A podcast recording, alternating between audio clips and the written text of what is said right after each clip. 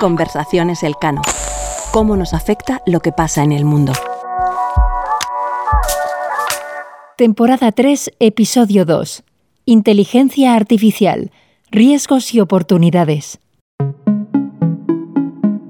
Estoy segura de que a estas alturas ya has escuchado hablar de ChatGPT, el modelo de lenguaje basado en inteligencia artificial capaz de crear contenido original que se ha convertido en un fenómeno de masas, pese a su reciente lanzamiento en noviembre de 2022.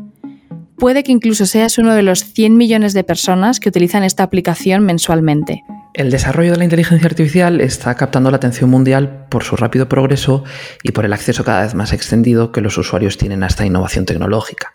Muchas herramientas de inteligencia artificial ya forman parte de nuestras vidas y trabajos, como el conocido Google Translate. Su uso hasta ahora ha estado más acotado a aplicaciones específicas y sus limitaciones han impedido un uso generalizado y adaptado a diferentes situaciones. Sin embargo, el lanzamiento de ChatGPT ha reactivado todo tipo de expectativas y también de preocupaciones al respecto. Y es que la cifra tan elevada de usuarios que ha alcanzado esta herramienta creada por la startup OpenAI en tiempo récord no tiene precedentes. ¿Qué explica este interés? Los usuarios perciben por fin que tienen acceso y pueden beneficiarse de la inteligencia artificial. Además, esta tecnología está demostrando una capacidad impresionante para el aprendizaje, ya que puede aprovechar toda la información que le es dada para nutrirse y mejorar constantemente.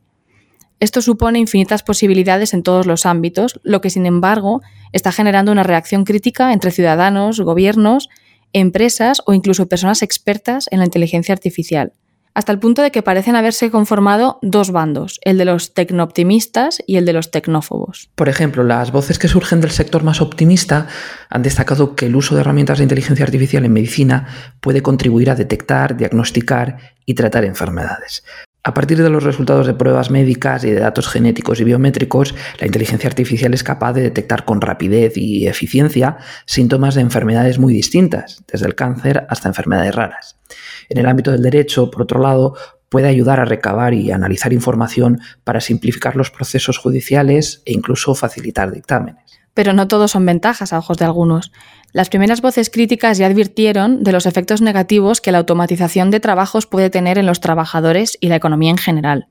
Sin embargo, las preocupaciones principales actualmente señalan también riesgos de control y manipulación de la información, con sus consecuencias para la convivencia democrática y también preocupan las repercusiones de estos avances para la privacidad, la seguridad y los posibles sesgos discriminatorios.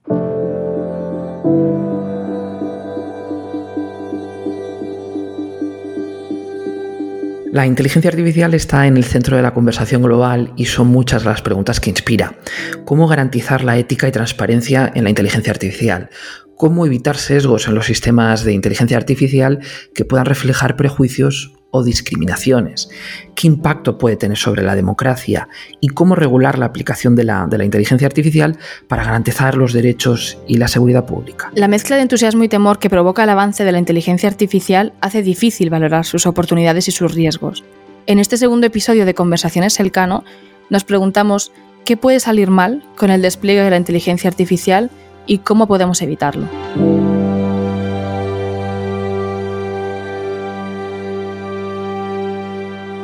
Conversaciones Elcano.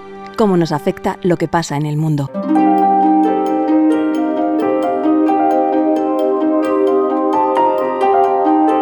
Si las oportunidades que ofrece la inteligencia artificial en la medicina o en el derecho parecen evidentes, la inteligencia artificial puede tener también un impacto transformador en muchas otras áreas clave para las relaciones internacionales. La militar es un claro ejemplo. Los avances de la inteligencia artificial permiten el desarrollo de armas autónomas, es decir, capaces de operar sin la presencia o el control de un ser humano. Esto supone un gran desafío ético, puesto que puede derivar en el despliegue de armas que tomen decisiones letales de forma autónoma, sin necesidad de arriesgar la vida de soldados para ello. La inteligencia artificial también puede propiciar grandes cambios en las economías nacionales y con ellas en la economía mundial. Distintos análisis señalan que la automatización de las tareas implicará la destrucción de algunos empleos, pero también la creación de otros, como ya sucedió con el descubrimiento de la electricidad o el nacimiento de Internet. En conjunto, la inteligencia artificial puede contribuir a la productividad económica de los países, aunque estos beneficios podrían distribuirse de manera desigual. Aquí será clave la capacidad de las distintas economías nacionales para adaptarse a las nuevas demandas internacionales de trabajo y a las habilidades derivadas de esta automatización. El reto es evitar que la brecha tecnológica y educativa global deje a los países con menores ingresos excluidos de las cadenas de producción y suministro globales y, por tanto, de sus beneficios económicos. Frente a todo ello, los grandes actores globales toman distintas posiciones. Mientras la Unión Europea adopta un enfoque más exigente desde el punto de vista normativo, el gobierno chino supervisa muy de cerca el desarrollo de su industria tecnológica nacional.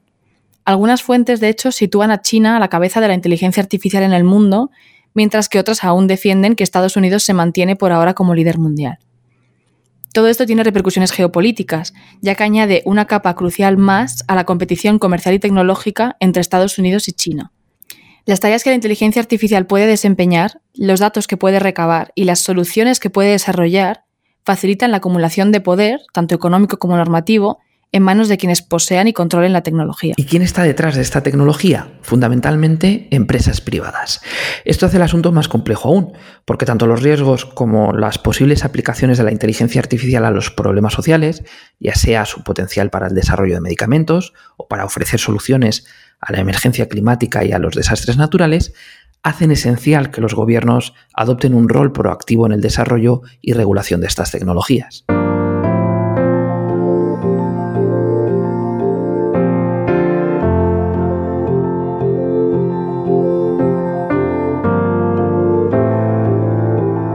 Mientras la inteligencia artificial avanza en su desarrollo, no son pocas las voces que llaman a controlarla o incluso contenerla.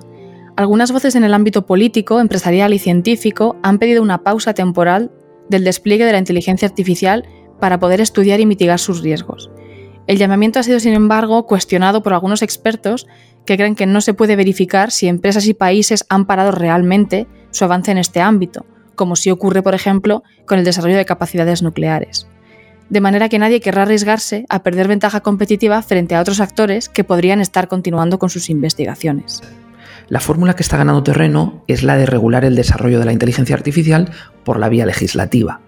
Solo en 2022 se aprobaron 37 normas a nivel global relacionadas con esta tecnología. Estados Unidos, seguida de Portugal y España, son los tres países que más han regulado la inteligencia artificial en los últimos años. Además, la Unión Europea lleva dos años trabajando en una regulación para asegurar el desarrollo ético de esta tecnología, lo que la convertirá en la segunda mayor jurisdicción del mundo, tras China, en adoptar una normativa específica sobre IA. Es probable que la Ley de Inteligencia Artificial de la Unión Europea prohíba usos controvertidos, como el reconocimiento facial y la identificación biométrica, que es la que reconoce a las personas por sus rasgos. También que someta algunos sistemas de inteligencia artificial de alto riesgo, como vehículos autónomos o dispositivos médicos, a una estricta normativa que exija pruebas rigurosas, transparencia en la calidad de los datos y un marco de rendición de cuentas que detalle la supervisión humana. Además, es posible que la normativa europea obligue a las empresas a declarar si utilizan material protegido por derechos de autor para entrenar sus sistemas de inteligencia artificial. Sin embargo, el objetivo de la Unión Europea podría ser más ambicioso, al intentar marcar la pauta mundial en materia de regulación del despliegue de la inteligencia artificial. La comisaria europea de competencia, Margaret Vestager, habló sobre esto en una reunión en el Parlamento Europeo en mayo de 2022. As, as I think many of you have mentioned, with this work, uh, the European Union is pioneering. La Unión Europea es pionera. Uh, Somos los primeros en asumir este empeño de crear un marco legislativo integral para promover la confianza en una tecnología muy prometedora. Pero la cuestión es que promover una inteligencia artificial digna de confianza no es algo que pueda hacerse solo en Europa y por eso debemos complementar nuestra labor legislativa con una ambiciosa agenda exterior. Allá donde vayamos, tenemos que influir en las normas mundiales para que reflejen los valores democráticos, porque luchar por eso es también luchar por la democracia. El impacto del desarrollo de la inteligencia artificial en las democracias es precisamente uno de los aspectos que más preocupan a personas expertas y decisores políticos. En poco más de un año se celebrarán elecciones presidenciales en Estados Unidos y ya hay voces que han señalado un riesgo preocupante la inteligencia artificial podría ser utilizada para lanzar campañas automatizadas de desinformación. No cuesta imaginar las consecuencias que esto podría tener un país ya polarizado y con un sistema electoral en el que no confía una parte importante de los votantes. Pero los riesgos son también otros. Por ejemplo, que los modelos de lenguaje generen de manera masiva y automática mensajes que promuevan determinadas políticas, desviando la atención sobre temas mucho más importantes y socavando, por tanto, la voz de los ciudadanos. Puesto que los grandes modelos de lenguaje son capaces de reproducir de manera creíble diferentes estilos de redacción, resulta difícil a veces distinguir la autoría de los mensajes. El enfoque esperanzador, por otra parte, es que la supervisión humana aún puede detectar que las respuestas autogeneradas y aparentemente solventes que ofrecen estos sistemas contienen errores factuales o son hasta inventadas.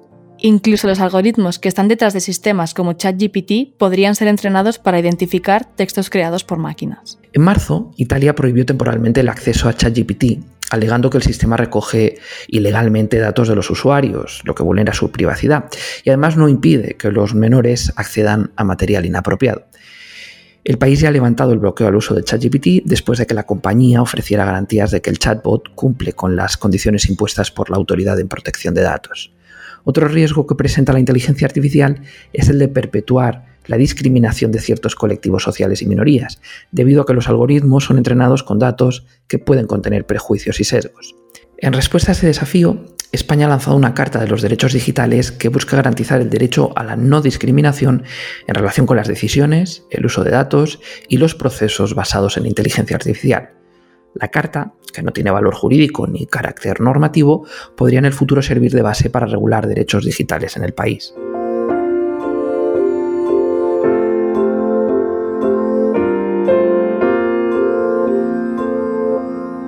Conversaciones Elcano cómo nos afecta lo que pasa en el mundo.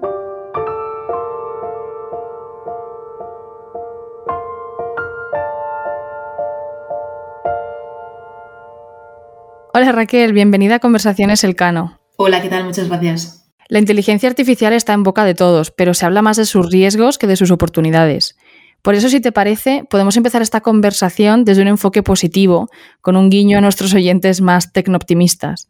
Así que, ¿cómo crees que la inteligencia artificial puede afectar positivamente a las relaciones internacionales? Sí, efectivamente, la inteligencia artificial puede tener una parte eh, de, un, buen impacto social y económico muy grande a nivel de las relaciones internacionales ¿no? y en cada uno de los países, al mismo tiempo que también puede acarrear una serie de retos importantes que para ello estamos hablando también en esta conversación para ver cómo atajarlos. En lo que viene a ser más los efectos positivos, un tema muy interesante que muchas veces es ignorado es el de las tecnologías humanitarias. Las tecnologías humanitarias a lo que se refiere es a ese uso de tecnologías, en particular en este caso de la inteligencia artificial, para dar soluciones más efectivas a la hora de, por ejemplo, llevar paquetes humanitarios a zonas y regiones aisladas, también para ayudar a personas que están trabajando como actores humanitarios y que puedan disminuir los riesgos de acceder a ciertas zonas donde quizás hay grupos terroristas, hay grupos que puedan generar algún tipo de, vulnerabilidad. En este caso, la inteligencia artificial se puede aplicar la tecnología como la única tecnología que está en uso, pero también se puede combinar con otras tecnologías. Os voy a dar un ejemplo. Imaginad que eh, quieres construir un refugio o tú estás en un campo de personas refugiadas y quieres construir una serie de, casas de una manera mucho más rápida porque llegan muchos flujos de personas.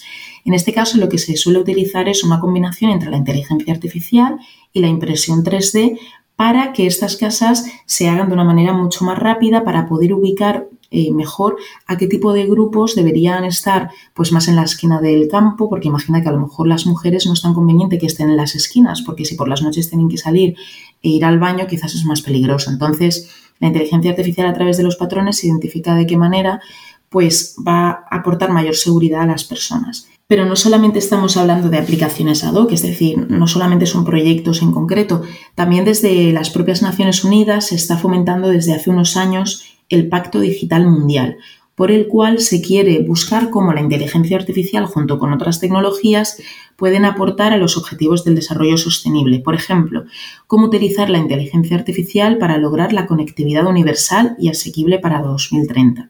Cómo promover que la inteligencia artificial no sea solamente un bien privado que se comercializa, sino que también sea un bien público digital, que además pueda ayudar a garantizar la inclusión digital para todas las personas También como en todo tipo de países se puede fomentar que la gente tenga más capacidades digitales, porque eso puede ayudar a, por ejemplo, ser personas más emprendedoras o a poder optimizar algunos servicios que siempre bajo el respeto de la legislación, evidentemente, y también y pues, el respeto a los derechos humanos, se pueda fomentar.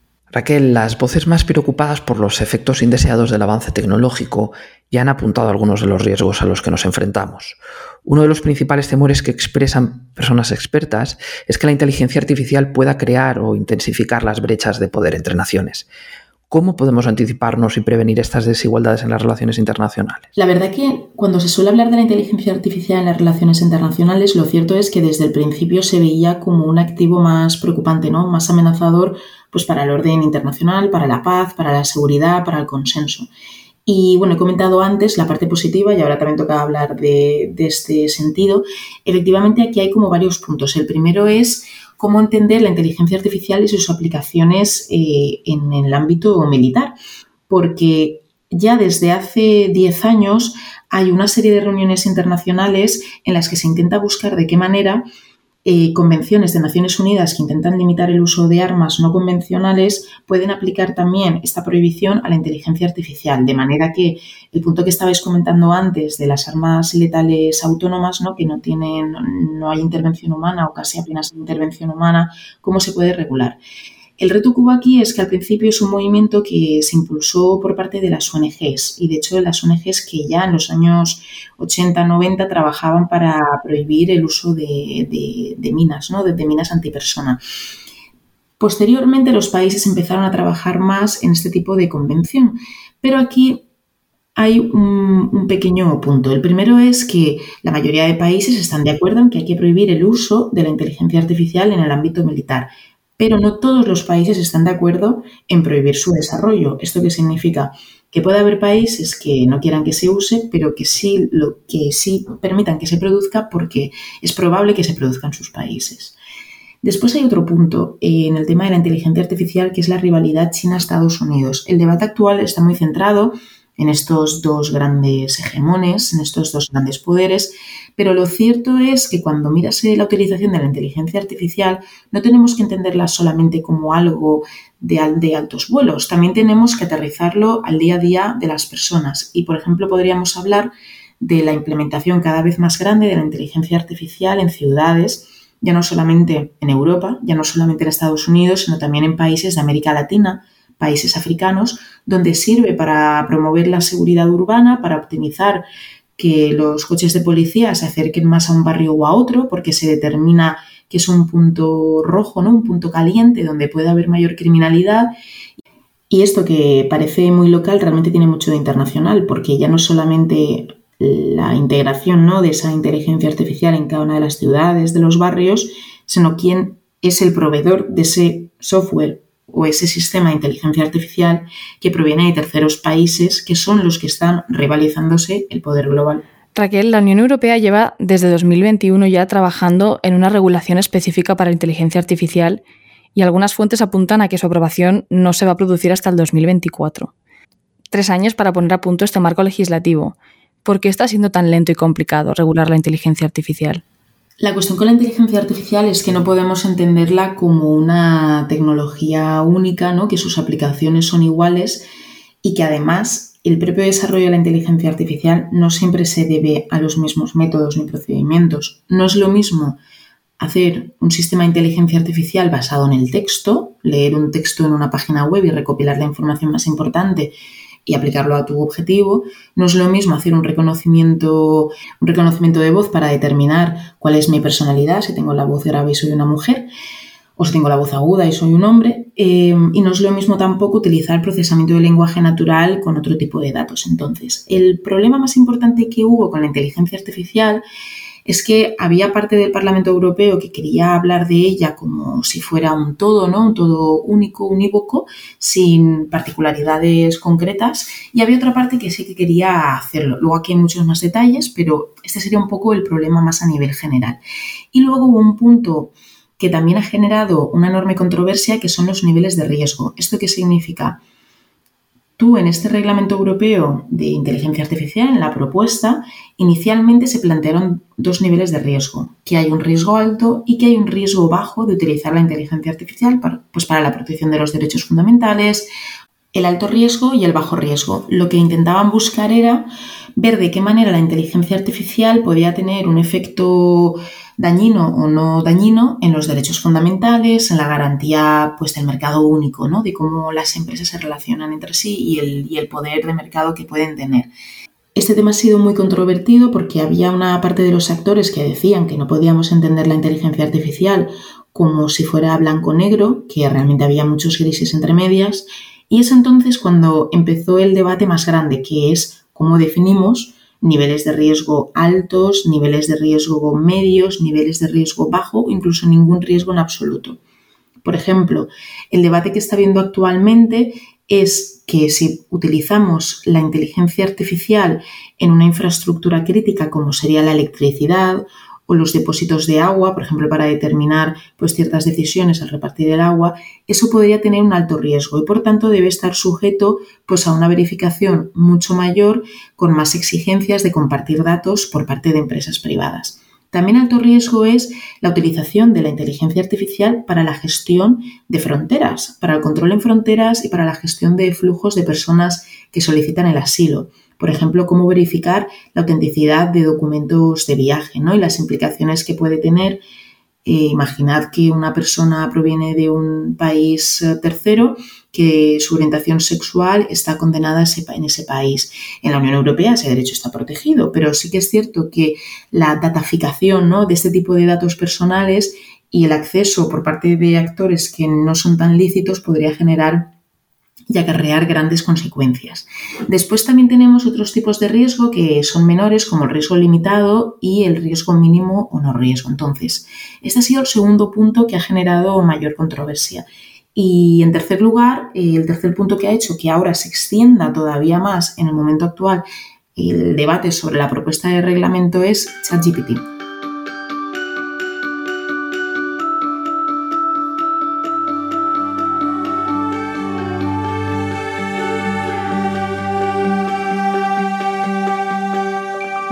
En relación con esto último, Raquel, el reciente lanzamiento de ChatGPT ha generado mucho revuelo y preocupación adicional sobre el despliegue de la inteligencia artificial, y esto se ha manifestado de forma particular con su prohibición temporal en Italia. ¿Crees que hay motivos suficientes para justificar esta preocupación por la violación de los derechos digitales y de la protección de datos? Es cierto que cuando a finales de 2022 se proliferó mucho más el uso de ChatGPT, hubo mucho, mucha atención mediática.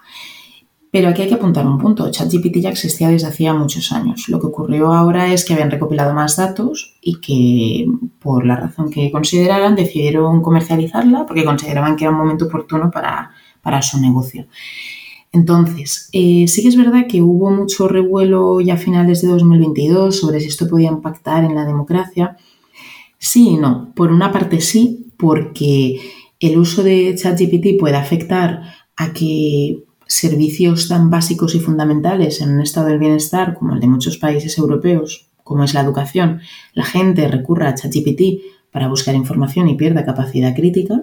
Segundo, eh, que nos lleve también a, a, noticias falsas o parcialmente inventadas, porque ya se ha demostrado y hay evidencias objetivas de que cuando tú le preguntas a ChatGPT por tu propia biografía, en muchos casos inventa parte de la biografía.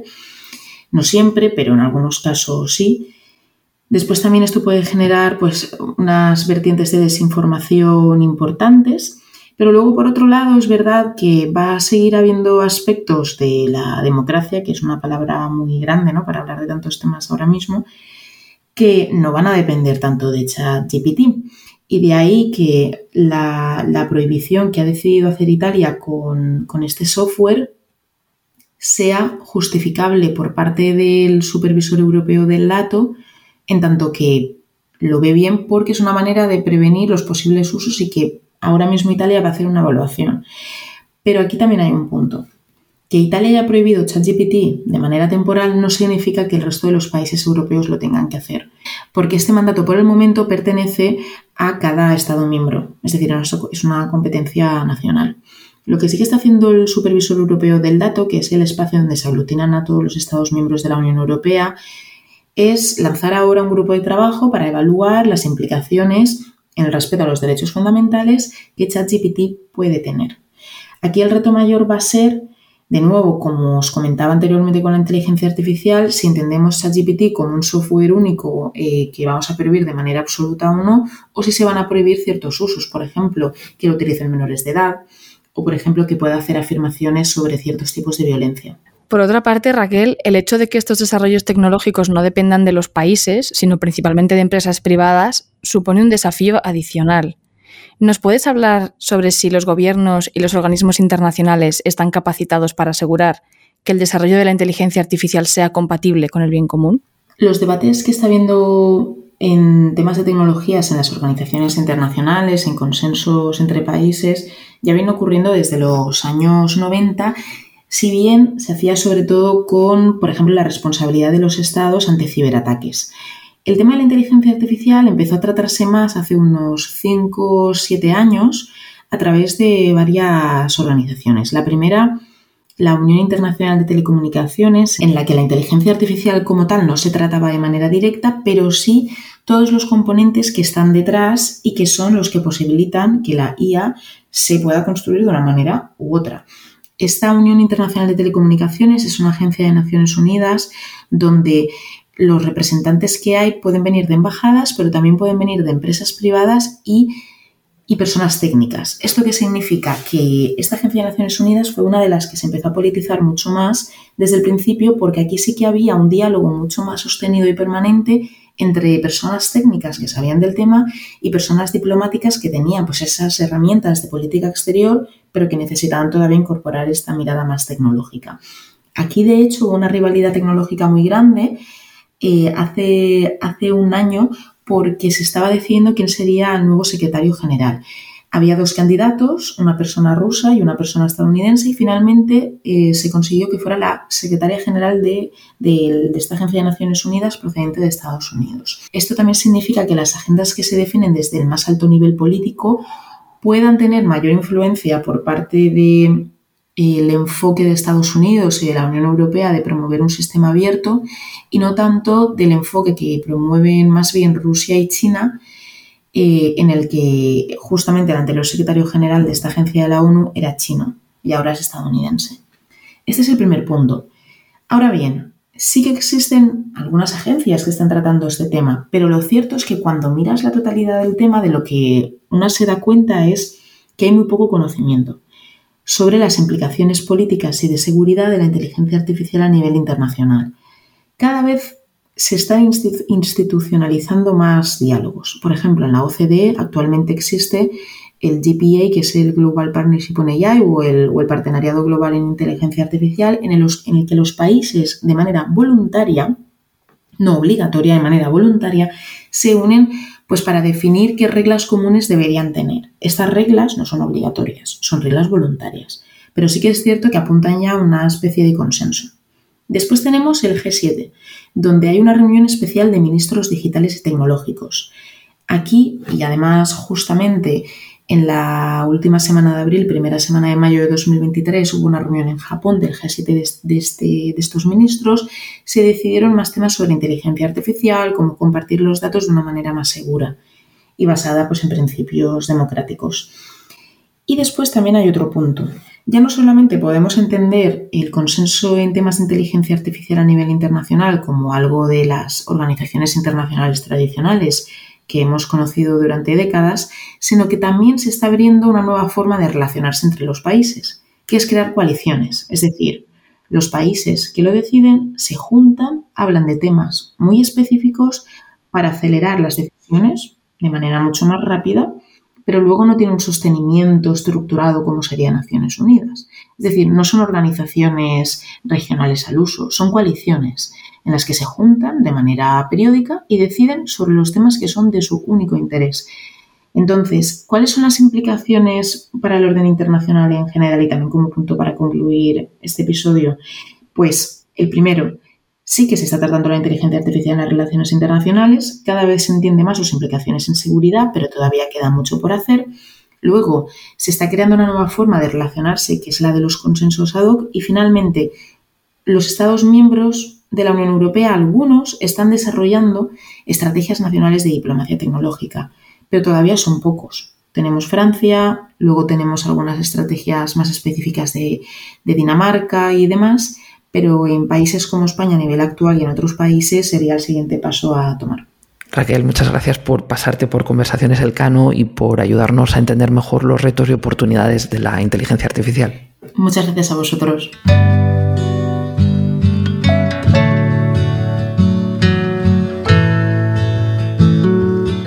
Conversaciones Elcano es un podcast presentado por María Santillán y Álvaro Vicente, pero detrás hay todo un equipo que lo hace posible. Marta Corral e Ivanosca López Valerio se encargan de la distribución digital.